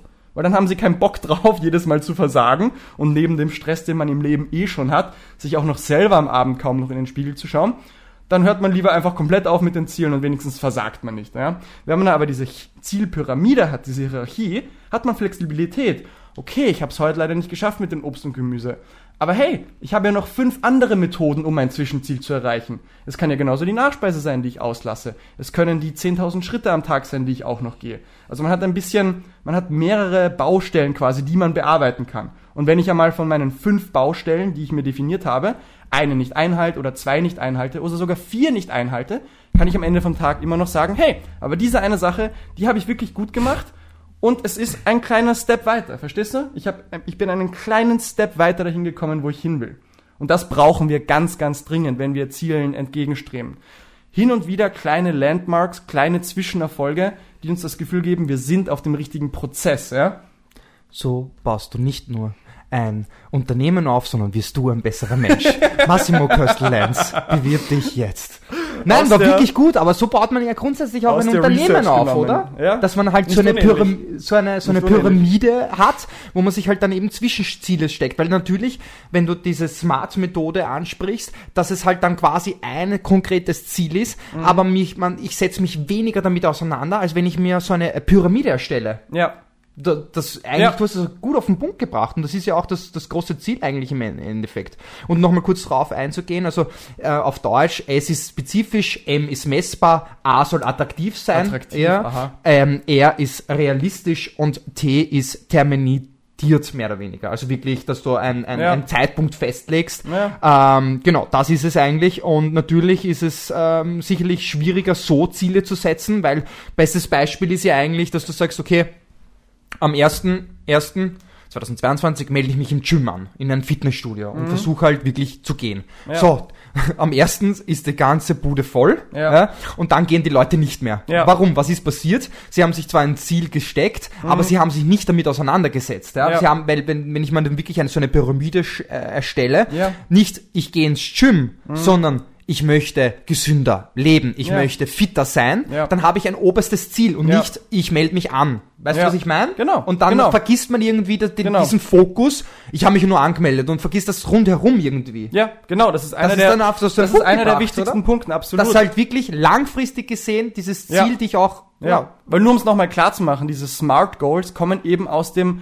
Business Consulting, wo es heißt, eine Consulting-Firma geht in ein Unternehmen und muss jetzt was ändern und ja, da muss das dann an einer genauen Zahl festgemacht sein. Es muss genau 10% oder mindestens 10% Steigerung sein und das muss in genau drei Monaten passieren. Ergibt ja Sinn, dass man das in einem Firmenkontext so macht. Aber in deinem eigenen Leben geht das halt oft nicht so starr und rigide. Und das merkt man auch, wenn sich Leute ganz, ganz starre Ziele setzen, in Zahlen gegossen. Es müssen die fünf Kilo in so und so vielen Tagen fallen. Es müssen genau so viel zu viel Prozent muss ich was mehr oder weniger machen. Also starre Ziele versus ein bisschen flexibleren Zielen. Es in einem Kontinuum zu sehen. Ja. Nicht, da ist es erreicht, da ist Yes. es nicht erreicht, hier ist die harte Grenze, genau wie bei einer Schwelle, weil auch deine Schwelle ist kein Punkt, sondern eine, eine Range. Yes, Und bei danke. Zielen genau das gleiche. Es soll eine Range sein. Genau, und Ein- bei der FDP zum Beispiel sage ich auch immer, hey, das ist jetzt dein aktueller Ist-Stand und das ist jetzt nicht in Stein gemeißelt, sondern wir werden jetzt mit dieser Zahl arbeiten Ja. und in ein paar Wochen verändern wir das Ganze wieder. Ja, Ja, wir werden genau. schauen, wie du dich anpasst. Und Ja. äh,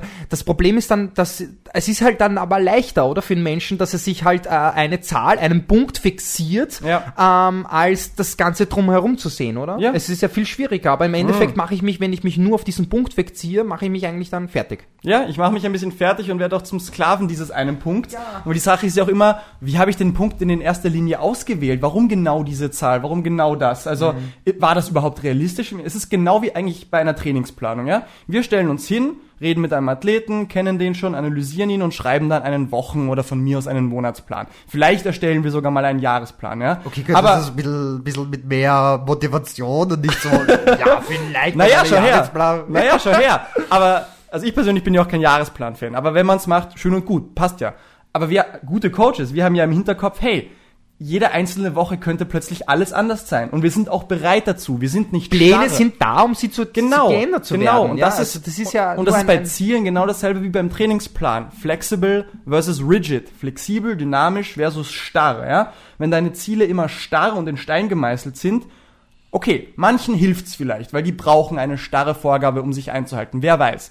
Aber im Schnitt sieht man im Research, dass wenn Leute sich flexible Ziele setzen, die in einer Range sind, die in einem Kontinuum sind, wo sie sagen, okay, ich habe mein Ziel erreicht, ich habe es besser erreicht oder ein ein wenig schlechter erreicht, aber ich bin in der Range, dass sie sich damit leichter tun. Die Erfolgserlebnisse, die sie dadurch haben, helfen ihnen dann am nächsten Tag weiterzumachen. Weil es ist nicht so, dass ich dann sage, oh, Ziel nicht erreicht, Demotivation, fuck, was mache ich da, sondern ja, Ziel erreicht. Vielleicht nicht so sehr erreicht, wie ich gern hätte, aber hey, morgen ist ein, ein nächster Tag. Ich bin trotzdem einen Schritt näher gekommen, ja? Flexible Ziele versus starre Ziele. Merkt Da man, ist kommt man besser. eigentlich äh, sehr gut äh, im, im Hinblick auf das Selbstbild, was ich dann eigentlich von mir selbst habe und wie ich Mhm. Ja. mit dem ganzen Erfolg, Misserfolg auch irgendwie umgehe. Ob Ja. ich eine dynamische Denkweise Ja, habe oder eher ja. eine statische, weil du auch hier gesagt hast, diesen statischen Punkt, den Ja, ich ansehe. ja. Aber in Wirklichkeit, wenn man sich erfolgreiche Menschen anschaut, haben die eher ein dynamisches Denkbild Ja, ja. oder Selbstbild auch Ja. teilweise. Und, und, und dadurch ähm, schauen sie sich nicht nur diesen einen Punkt an, sondern die ganze Range. Genau. Also viele Punkte. Genau. Genau. Und sie setzen sich dann nicht auf diesen einen Punkt drauf, ich habe das nicht erreicht und dadurch erleide ich einen extremen Misserfolg, Mhm. Ja. sondern das Geile ist an der ganzen Sache, wirklich geil, Mhm. die dynamischen, denkenden Personen ähm, nehmen Fehler äh, heran und haben da Motivation, okay, ich habe einen Fehler gemacht, okay, wie kann ich das das nächste Mal besser machen am nächsten Ja. Tag und nicht, Genau. ich habe das Ziel nicht erreicht, Ja. äh, lassen wir es gleich. Ja, und das ist das perfekte Stichwort. In, in der Research jetzt wieder würde man sagen, Process versus Goal-oriented. Wenn ich zielorientiert bin, dann zählt das Ziel, was ich mir definiere. Und wenn ich das Ziel nicht erreiche, ist es ein Misserfolg. Ja. Und wenn ich das Ziel erreiche, nur dann ist es ein Erfolg. Und man merkt, hu, schwierig. Aber das, was du ansprichst, diese Leute, die mit dem dynamischen Selbstbild, die sind prozessorientiert. Die haben nicht Spaß daran, wenn sie das Ziel erreicht haben. Nein, die haben Spaß am Prozess. Und sie Die haben, Spaß an den Fehler. und weil genau, sie dann sehen, weil der okay, Fehler ein Teil des Prozesses Genau. ist, ein notwendiger Teil Man des sagt Prozesses. ja auch diese Metapher, dein Lehrer oder dein Schüler, also Entschuldigung, warte, warte, der Meister ist öfter gefallen als der Schüler. Weil der hat mehr Fehler gemacht und Mhm. Ja. der Meister versucht jetzt sein Wissen, seine Erfahrung, seinen Fehler mit den Schülern zu teilen, Ja. damit er auf das aufbauen kann, dass er diese Fehler vielleicht nicht macht, Ja. damit er äh, den höheren Schritt gehen kann als sein Meister, als sein Gelehrter. Das ist Genau. ja das große Ziel Genau. im, im Wissenvermittlung, Aus- in, in, egal in welchem Bereich eigentlich. aus, aus den Fehlern lernen, egal ob es den eigenen oder denen, die vor dir gemacht wurden, ja. Wobei man schon sagen muss, die selber gemachten Fehler sind noch die mächtigeren am Das Ende ist halt, Tages. deshalb wollte ich gerade auf das wollte ich hinaus. Die Frage ist halt die Fehler, die ich emotional erlebe, Ja. ob die halt ähm, wichtiger sind Ist und so. ich kann besser daraus lernen. Aber das ist halt der längere Weg, das ist ja, das Problem. Und Aber es ist wahrscheinlich der notwendige Weg. ja, kann ich sein. Also wir wissen ich aus sein. der, was, was ist denn Lernen? Also Lernen ist ja per Definition auch Veränderung. Irgendwas verändert sich, zum Beispiel in deinem Gehirn. Mhm. Und aus der Neurologie wissen wir, ohne jetzt zu sehr ins Detail zu gehen,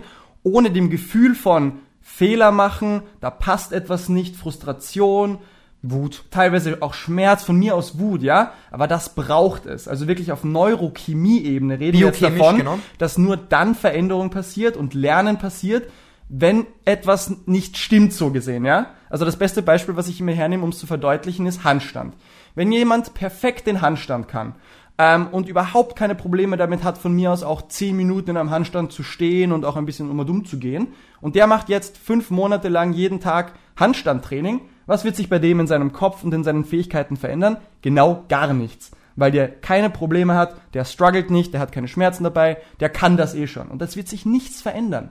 Hingegen, du hast der Person, die gar keinen Handstand kann und die probiert die ganze Zeit nur Handstand zu machen und scheitert nur, da wird auch nicht viel passieren. Du musst immer auf der Grenze sein zwischen das kann ich gerade noch und dem Bewegen in das Unbekannte. Ja? Also Lernen passiert da an der Grenze zwischen Ordnung und Chaos. Ja? Wenn sich immer alles gut anfühlt, wenn sich immer alles supidupi anfühlt und du nie Misserfolge hast, dann musst du leider davon ausgehen, dass du nichts verändern wirst und auch nichts lernen wirst. Es ist immer das Gleiche.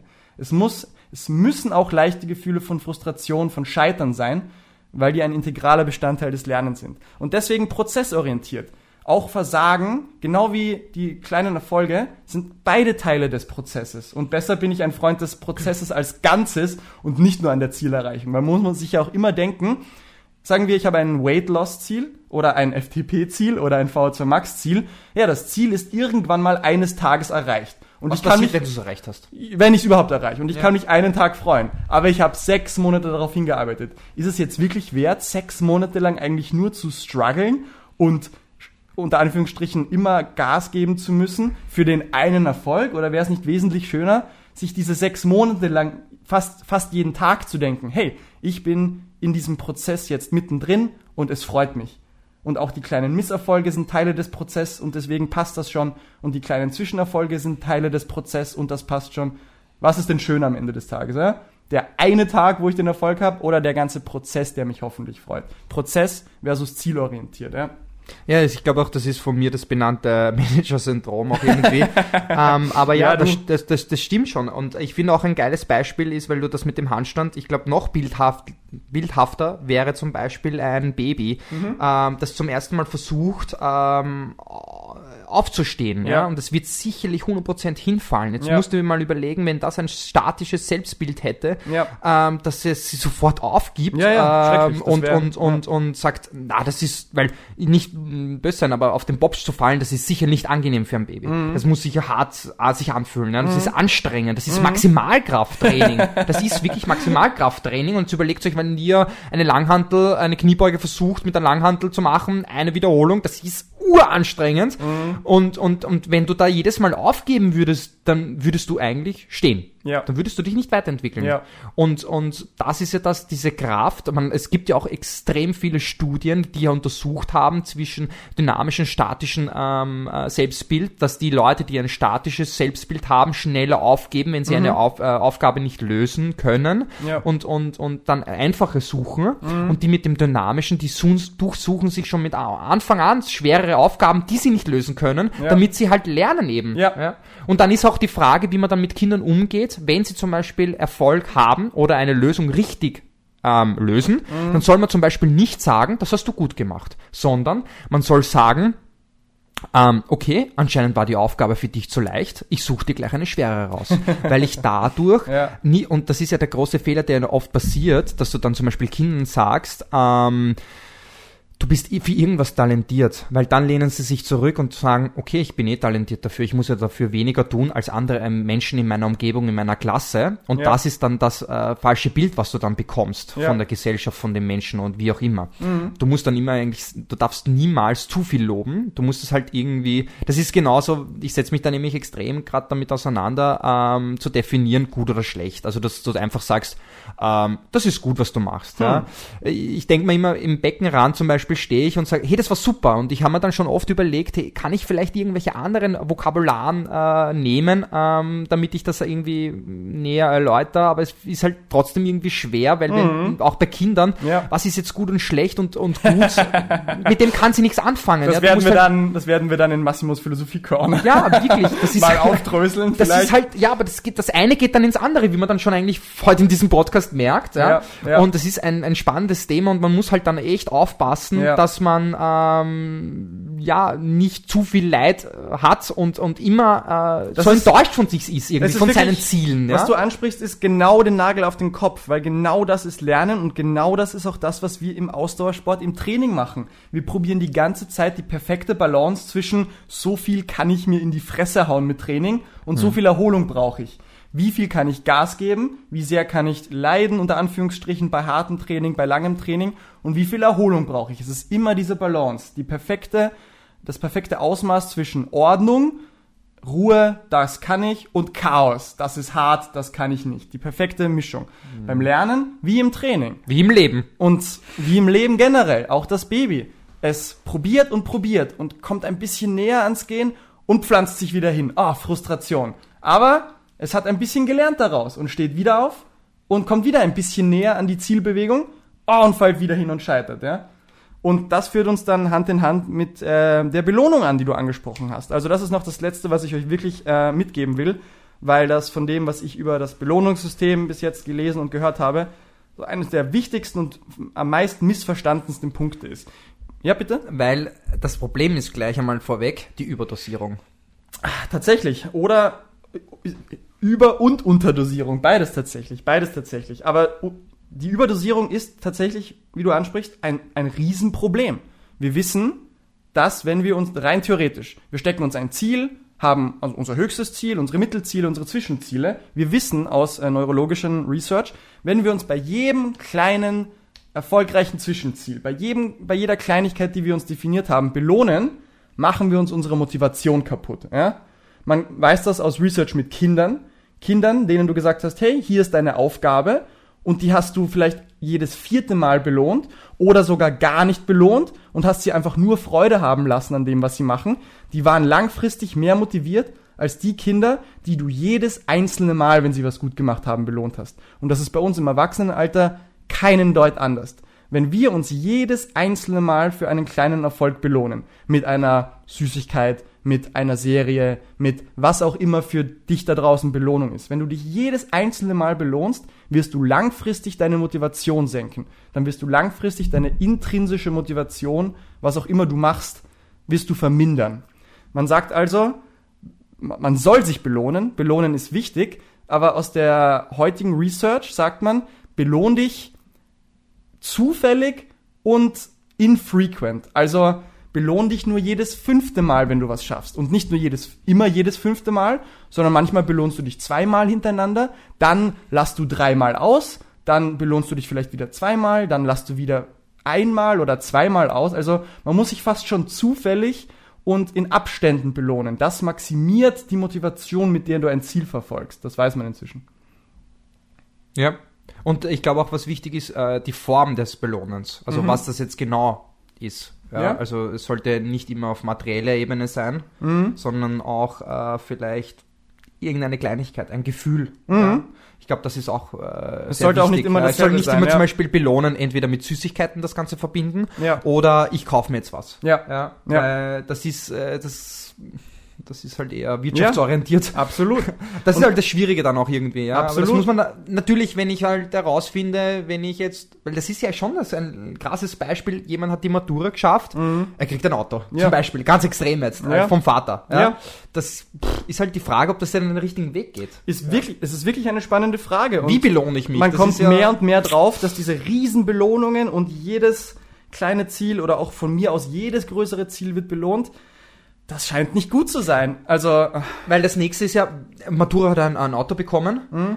Und äh, wenn er das Studium abschließt, ein Flugzeug oder was? Weil, man- ja, Ja. das ist halt dieses Belohnungssystem, dass das immer dann mehr möchte. Ja. Also ich habe halt eine Ja. gewisse Schwelle erreicht, Ja, das kommt so, und ich dazu. möchte die nächste Schwelle erreichen. kommt dazu, Weil das absolut. ist halt dieses materialistische Denken, Ja. ist ja das, was wir uns dann, äh, ja, die Wirtschaft auch irgendwie versucht Absolut. zunutze zu machen, weil wir immer Absolut. besser, mehr wollen, ja. Ja, und das ist halt dann das Schwierige herauszufinden als Person. absolut. Ähm, äh, ja, Also wirklich der praktische Tipp für euch da draußen, so komisch es klingt, aber belohnt euch nicht jedes Mal, wenn ihr ein Zwischenziel erreicht. Lasst manchmal ganz bewusst die Belohnung weg, dass ihr nicht jetzt zelebrieren geht, dass ihr nicht euch was kauft, dass ihr nicht was esst. Manchmal, ihr habt was erreicht, einfach dabei belassen.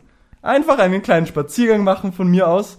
Äh, außer der ist für euch auch die Riesenbelohnung, dann müsst ihr sogar den weglassen. Aber hin und wieder einfach mal die Belohnung weglassen. Und ähm, was wir aus der Gehirnforschung wissen, ist, das wird euch eure Motivation weiter oben halten, als wenn ihr euch jedes Mal belohnt, ja. Und was einfach nochmal erwähnt gehört, aber du hast es eh wunderschön vorher angesprochen, es geht um dieses Selbstbild. Wenn ich wirklich nachhaltig irgendwas verändern will, dann kann es nicht nur sein, dass ich eine Diät mache und das Trainingsprogramm jetzt neu mache, sondern ich muss mein Selbstbild verändern. Wie sehe ich mich?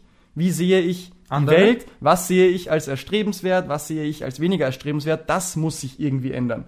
Und wie man das macht, ja, das ist die, die große Frage. Aber man weiß das ganz klar. Einfach nur eine Diät zu machen, ist langfristig leider nicht mal annähernd vergleichbar mit, ich ändere wirklich, wie diese Person gesundes Leben als Ganzes wahrnimmt. Ja. Aber ich glaube halt, das ist halt das Lustige, diese Zielsetzung, dass es eigentlich sehr, sehr oberflächlich ist Mhm. und der kürzeste Weg. Aber die, die wirkliche Lösung an dem Ganzen ist eigentlich, sich selbst mit Genau. sich selbst auseinanderzusetzen. Genau. Deswegen die und Was Zielhierarchie. will ich, wo will ich hin? Genau. Welchen Ge Weg möchte ich gehen? Das Ganz ist so genau. wie bei Google Maps. Ich gebe die, die, das Ziel ein, aber Ja. fahren muss ich dann meistens selber. Ja, genau. Und, und, und, und, genau- meisten, die meisten definieren meistens nur das Ziel, wo ich hinfahre, Ja. aber fahren dann nicht. Und genau das ist diese Zielhierarchie. Ja, ich habe meine kleinen Ziele, die ich messen kann von mir aus, die ich jeden Tag machen kann. Und ich habe dieses übergeordnete Ziel, dieses gesund leben. Und warum will ich das eigentlich? Und was geht denn damit einher? Und was macht denn einen Menschen aus, der gesund lebt oder der sportlich macht? Was sind das für Lebenseinstellungen? Und das sind die Sachen, die ich mich fragen muss, ja? Und wie mache ich das? naja, vielleicht Gedanken aufschreiben, hin und wieder meditieren, viel mit Leuten reden, Feedback einholen. Da sind die Wege sehr divers und vielleicht ein Thema für einen anderen Tag. Ja. Ja, das stimmt. ja. Faszinierend. Faszinierend. Das Leben ist faszinierend, der Sport Aber ist faszinierend. ich glaube, ähm, ihr habt jetzt auf jeden Fall ein gutes Bild, ähm, wie man sich Vorsätze macht äh, oder wie man auch äh, das ganze Leben umstrukturiert Ja, und ja. verändert. Wenn diese drei Dinge hängen Ich muss- bleiben sollen. Ich muss auch ganz ehrlich ein, ein, ein Beispiel nennen, das lasse ich jetzt einmal so namenlos weg, ähm, dass Sport wirklich auch dich persönlich verändern kann. Also das Mhm. habe ich jetzt bei einer Athletin gemerkt, dass sie sich äh, komplett umstrukturiert hat. Ja? Sie ist wirklich im Leben gestandener, Beruf, Kinder, ähm, eine Beziehung, wie auch immer. Und das hat sich jetzt komplett verändert, weil sie erkannt hatte, dass Sie hat jetzt keine Kinder mehr. Nein. Ihre Beziehung ist zerbrochen. so genau möchte ich jetzt nicht in das Detail hineingehen, aber trotzdem, man hat Spaß. halt gemerkt, ähm, dass es irgendwas bewirkt in ihr und sie die Welt irgendwie anders jetzt wahrnimmt und ihr, ihr Selbstbild einfach verändert, im positiven Sinne. Ja. Für sie als Mensch. Wirkt sie zufriedener? Wirkt sie sie wirkt glücklicher? zufriedener, glücklicher. Sie, äh, sie ist jetzt viel sportlicher, sie hat abgenommen, mehr oder weniger und, und, Ja. und, und, und vorher war sie halt nur da Ja. irgendwie Ja. für sie. Ja. Ja. Sie hat ihre, sie, sie, sie hat das gemacht, was die Gesellschaft vielleicht verlangt wird. Ja. von einer Frau zum Beispiel. Ja. Ja.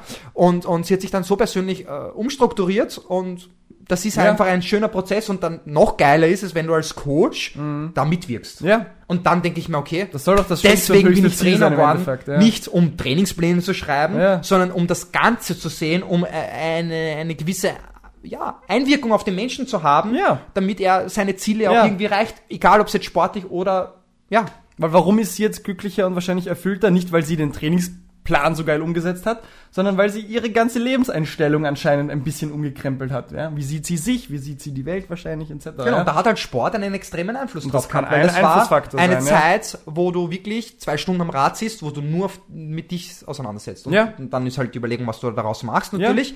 Aber es hat irgendwas in, in sie. äh, Ja, ja. Ich habe mich nämlich auch irgendwann mal gefragt, so, warum mache ich denn jetzt eigentlich Ausdauersport? Warum stecke ich so viele Stunden in ein Training rein? Also verglichen mit anderen Leuten, mit anderen Leuten verglichen mache ich ja eher wieder wenig. ähm, aber die Frage, warum eigentlich? Sind es die Wettkämpfe, sind es die Erfolge, ist es das Essen etc.? Und für mich war eben irgendwann mal die Antwort, das habe ich glaube ich schon mal angesprochen, na, ich sehe mich einfach als einen Menschen, der Sport als integralen Aspekt seines Lebens hat. Ich bin Athlet. Ich bin ein sportlicher Mensch. So sehe ich mich. Und das kann ich gar nicht reduzieren auf, auf einzelne andere Ziele, weil es das Essen ist, weil es die Erfolge sind, weil man dann so gut ausschaut, was auch dahingestellt ist. Aber das ist es überhaupt nicht. Ich kann dir gar nicht genau beschreiben, was es ist. Das Beste, was ich dir sagen kann, ist, na, ich sehe mich als einen Athleten. Ich sehe mich als sportlichen Menschen. Und durch diese, durch diese Lebenseinstellung, durch diese Sicht der Welt, fällt es mir nicht schwer, jeden Tag Sport zu machen, weil das, das ist, was ich machen will. Ja? Und Ja, wenn jemand das Bewegung. auch gern... Es ist ja der, äh, der Drang eines Menschen, ist ja generell sich zu bewegen. naja, Also aber das andere scheitern Tag ein, Tag aus damit, ihr Sportprogramm Ja, weil sie es nicht mehr gelernt haben, weil sie es verlernt Ja, aber haben. die sehen sich eben nicht als, als diese Art von Mensch, verstehst du? Und ich Ja. glaube, das muss aber das höchste Ziel sein. Wenn dein erklärtes Ziel ist, gesünder, mehr Sport, was auch immer in die Richtung, dann musst du deine Lebenseinstellung diesbezüglich ändern, ja? Dieses gesund aber wenn Leben, du es nicht änderst und immer dieses Vorhaben hast, dann willst du es gar nicht ändern. das kann natürlich sein. Da, also Das kann das natürlich ist sein. wirklich auf philosophischer oder nicht philosophischer, psychologischer Ja. Ebene ist es eigentlich dann so, ähm, du hast zwar, weil dann ist ja dieses eine, äh, wie soll ich sagen, Unterbewusstsein und ein das Ja. bewusste Verhalten oder Ja. Denken, Ja. dass du sagst, okay, dieses Oberziel, ich möchte gesunder leben, ist mein Ziel, aber im Endeffekt mache ich jeden Tag äh, das Gegenteil davon. Äh, da musst du dich dir mal die Frage stellen, warum? Da könnte viel Weil- unter der Haube stecken, Eben, theoretisch. eben, ja? eben. Und ich glaube halt dann, dass du es eigentlich nicht wirklich willst. Dass Ja. du, dass andere das vielleicht wollen oder wie auch immer. Ja. Ähm, aber dann kannst du dieses Ziel ja nicht erreichen, weil dann quälst du dich mehrmals. Das ist ja das Lustige an der ganzen Sache. Man muss ehrlich zu sich sein. Will ich, warum will, das ist eine, eine so spannende und gute und zentrale Frage. Okay, ich habe ein Ziel, ich habe eine Veränderung vor mir, ich will mich verändern.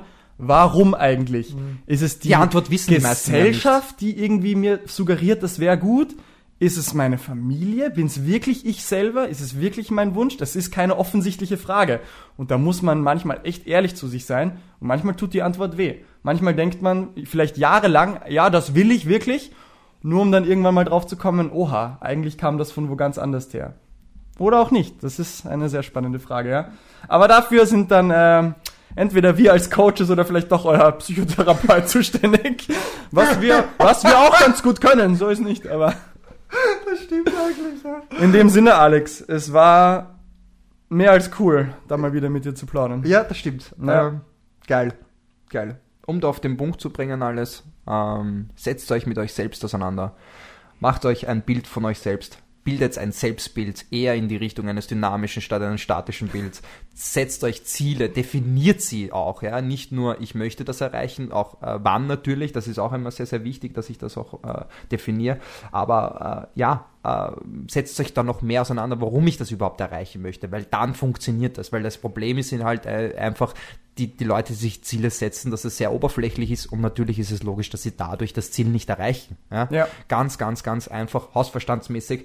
Ähm, ja. Ähm, Seid nicht zu starr, seid flexibel und genießt den Prozess. Und wenn ihr den Prozess nicht genießt, dann kommt zu der einzigen und besten Coaching-Plattform im Triathlon in Österreich. Re Work.